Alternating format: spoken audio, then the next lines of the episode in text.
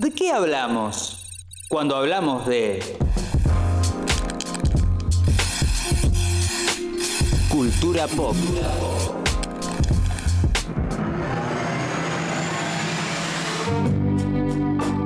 Para muchas personas la cultura pop está asociada a la simpleza, a un arte chabacano, o por qué no, un arte que está por debajo de lo sofisticado. Sin embargo, la historia del arte pop no es tan así. Inclusive, me animaría a decir que ha sido uno de los artes más trascendentales del último siglo. Gracias al arte pop, hemos llegado a esta nueva cultura que fue la que reinó durante la segunda mitad del siglo XX, la cultura del disfrute. Y Argentina se puede jactar de haber tenido a una de las artistas que lideraba aquel movimiento. Estamos hablando nada más y nada menos que de Marta Minujín, quien a continuación nos va a explicar qué es lo que cambió y cuál fue su importancia.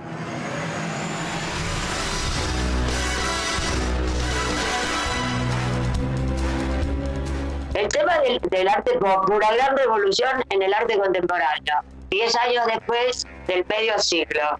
Eh, lo importante fue que de pronto todas las historietas tomaron relevancia, las películas de James Bond, la gente, por ejemplo, Cursi, que se pone lo que quiere, las tiendas de objetos, de accesorios de todos colores, las patillas de goma, el, el chicle globo, el bazooka, todo eso fue material para todos nosotros para inspirarnos. Nos inspiramos en todas esas cosas que son triviales, pero encantadoras como el pato Donald, el pato Donald es pop, eh, no sé, los globos son pop, el azúcar ese que se, vende así es pop, todo eso es pop, y fue el universo en el cual nosotros nos inspiramos, totalmente diferente a la gente expresionista, povista, action paint y todo eso que fue hasta los 50 y 50.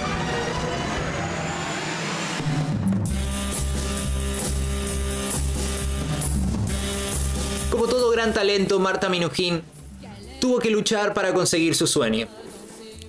Rindió el examen al mundo de las artes a expensas de la voluntad de su familia y se emancipó con tan solo 16 años tras casarse con Juan Carlos Gómez Saviani, un joven empresario de la época con quien hasta el momento mantiene su vínculo amoroso. En la París de Jean-Paul Sartre, a quien Marta Minujín se lo cruzó en algún café perdido de los años 60, disponía de un taller para trabajar pero apenas si tenía para comer. Fueron años difíciles en la carrera de Marta Minujín, pero sin embargo irrumpiría en la escena Andy Warhol, con quien luego Marta Minujín tendría una extensa relación, además de varias colaboraciones. Fue entonces que surgió la idea de su primer happening. Como un acto de rebeldía, Marta Minujín quemó toda su obra existencialista. Estaba dispuesta a nacer de nuevo.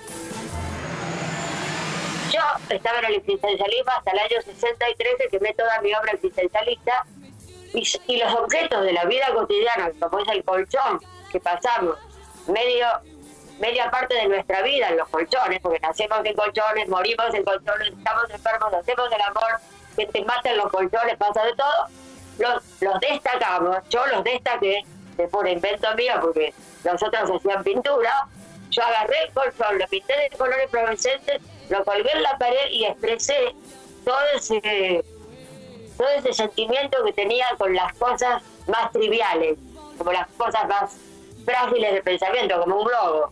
Es decir, a un pintor renacentista nunca se le hubiese ocurrido pintar un globo, o pintar la pasta de estrífica, si se había pasta, o pintar el cepillo de dientes, o, o, pensar que una farmacia con todos esos accesorios que tiene era el museo, ¿entendés? Entonces yo también estaba en contra de los museos y en contra de todo eso. Pero estaba a favor de todo lo trivial que existe en el mundo, con los cursi, con los camp, las frutillas, los colores brillantes, eso. Entonces pensé hacer colchones, mira pop.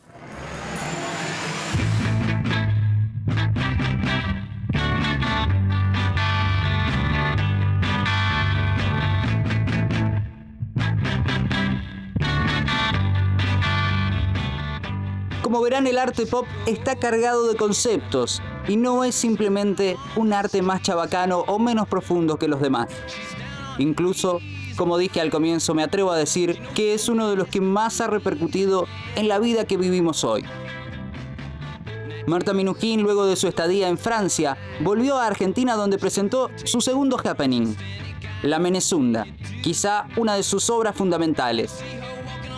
Gracias a estos trabajos, Marta Minujín se ganó una beca para ir a Nueva York y unirse allí a uno de los artistas más emblemáticos de la cultura pop, Andy Warhol, quien para aquel entonces tenía una estrecha relación con la banda Velvet Underground con quienes Marta Minujín solía frecuentar todo tipo de eventos contraculturales que sucedían en la ciudad de Nueva York, donde asistían entre otros Jim Morrison y donde estaba floreciendo la psicodelia.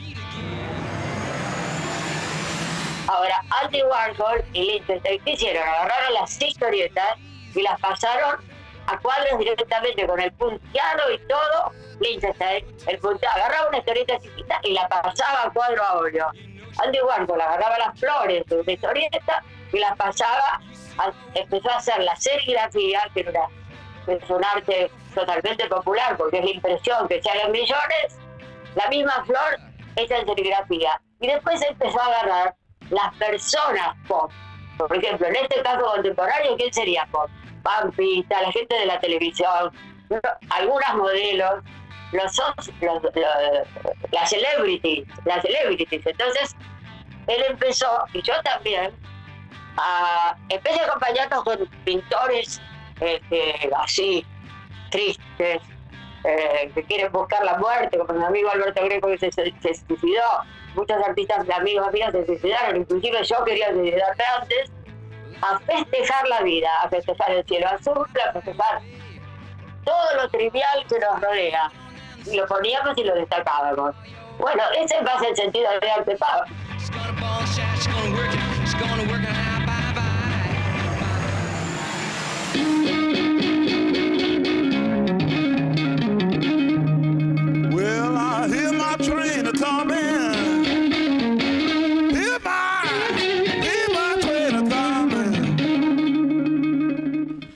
Sigue a continuación quizá es una de las etapas más importantes dentro de la historia de Marta Minujín, la cual es la psicodelia, un concepto que profundizó a lo largo de toda su historia.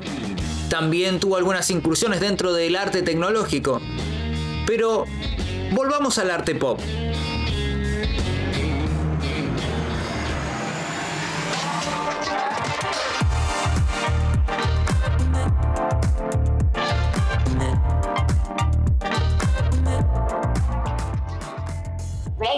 Es pop, yo la veo y es pop, a la gente, yo lo puedo ver.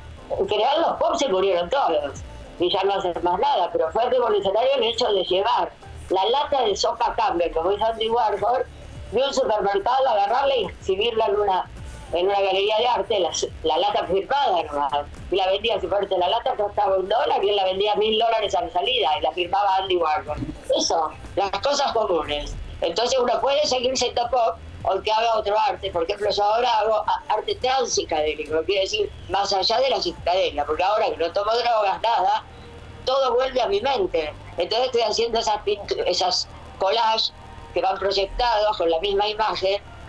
Y mi obra más psicadélica fue la que hice en Ditela, que se llamó Exportación, Importación Exportación, que me invitaron a poner en Ditela y me financiaron y traje todos los objetos de la cultura pop, el incienso de opio, todos los pañuelos de seda de la India, eh, alfombras de la India, eh, la cítara, eh, las flautas, todos los instrumentos uno llevaba. Por ejemplo, fui a San Francisco, en la, aventura pop y a México, de fumar la marihuana gold y de tener la mejor los alucinógenos y leíamos todo eso.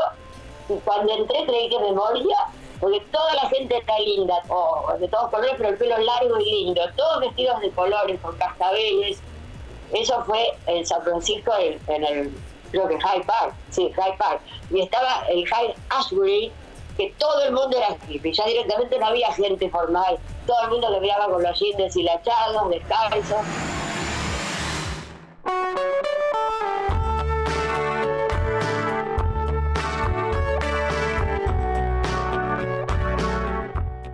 Lo que sigue a continuación ya es parte de la leyenda de Marta Minujín, sus exposiciones fueron un éxito tanto en Nueva York como en Buenos Aires, y a sus happenings se acercaban artistas de toda índole, como por ejemplo en Buenos Aires sucedía que Tango Feroz, Spinetta, Nacha Guevara o los mismísimos Les Luthier eran algunos de los tantos que se acercaban y componían aquella vanguardia de finales de los años 60 y comienzo de los años 70 en Argentina. Pero antes de terminar con esta clase magistral de arte pop con Marta Minujín, preguntémosle al artista cuál es la obra de arte pop que mejor la define.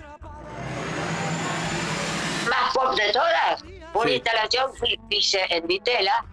Bueno, la Menezunda es pop, pero otra que fue más eh, como objeto, fue una instalación toda rodeada de vidrio con luces de neón, que también es pop, las luces de neón son pop, y el, y el hule, el hule brillante es pop, todo tenía que ser brillante.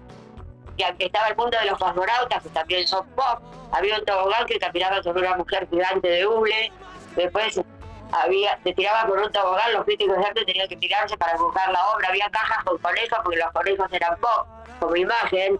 Bueno, esa obra, el batacazo, se lo llevé a New York, tuvo un éxito brutal, y después lo y después lo destruyeron porque nunca pagué el depósito de lo, lo que vino después. Y ahí cuando puse en febrero de 1976 el batacazo, ahí vi mis amigas de todos los pop, que hasta hoy tengo recuerdos de ellos, yo era la reina del pop acá en Argentina, porque ya había hecho la fiesta del dólar, los vestidos del dólar, y me movía en las discotecas de noche con, vestidos increíbles, imágenes pop, y hacíamos pop, pero con todos.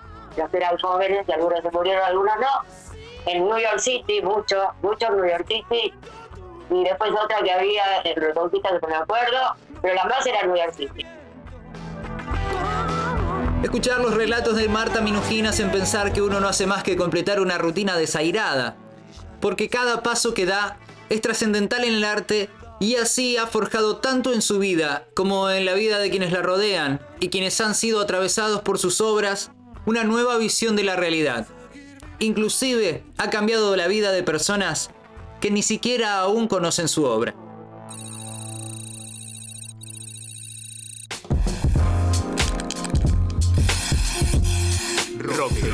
Mundo TV.